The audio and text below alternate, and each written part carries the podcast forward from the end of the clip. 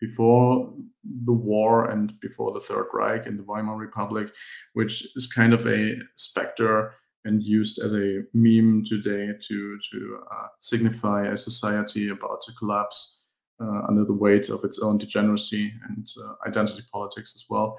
Um, there has been a pretty vibrant uh, conservative revolutionary scene, as it is uh, usually called. It's kind of a it's kind of a meme in and of itself because this whole uh, catchphrase of conservative revolution was coined only after the war, and um, the, the people active back then would not have used it to describe themselves. I believe there were lots of different different interests, uh, like uh, real conservatives or the the, the Strasserite types. National Bolshevism was was a uh, originated back then.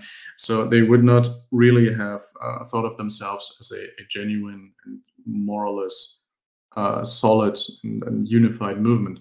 But nonetheless, uh, their their main stance was that there needs to be a revolutionary development first to create uh, to create circumstances that were worth of conserving, and uh, that's kind of the spirit that we should look back upon and and uh, look for some gems there that are still usable today, even though society and especially the economical conditions have radically changed since then. So it's it's not that much of 1920s LARPing, but uh, careful careful studies of uh, what can still be used and what needs to be discarded, and that's pretty much what the the new right uh, in Germany and the, the, the Nouvelle Droite in, in France has been doing ever since like the 1950s, where they were uh, influenced by the French New Right kind of came first, and they were uh, they were influenced by German conservative revolutionary thinkers a lot. There was some sort of cross pollination across across the Rhine, you might say.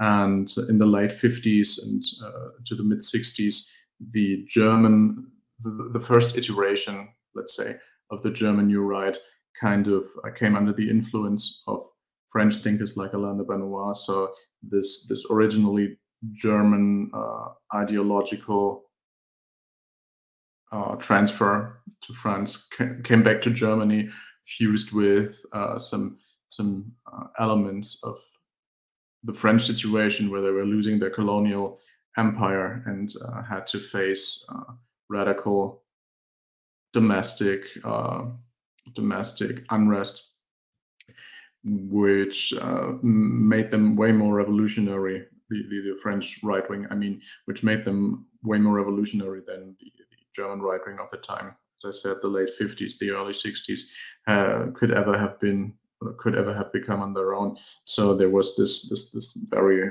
fruitful and and uh, inspiring cooperation, collaboration, you might say, of, different different uh, spirits from both from both sides of the Rhine that eventually culminated in this this joint venture of the the, the Nouvelle Droite and the German New Right, which kind of took a and let's say economically liberal and and kind of libertarian turn in the 1980s, but that's a whole different story. Maybe yeah. to, to come back to your question and maybe to to try and uh, not uh, to go into any more detail that much. Um, the I, I, would say the the last time that revol- that that conservatism has been really creative and not just been leeching off of the the current thing, you might say, has been in the nineteen the nineteen twenties and. Uh, yeah, various new right movements are trying to, if not revive, then to review and reuse uh, some of the the tropes that were quite common back then. Yeah, that seems about right. I would say the same in Britain as well.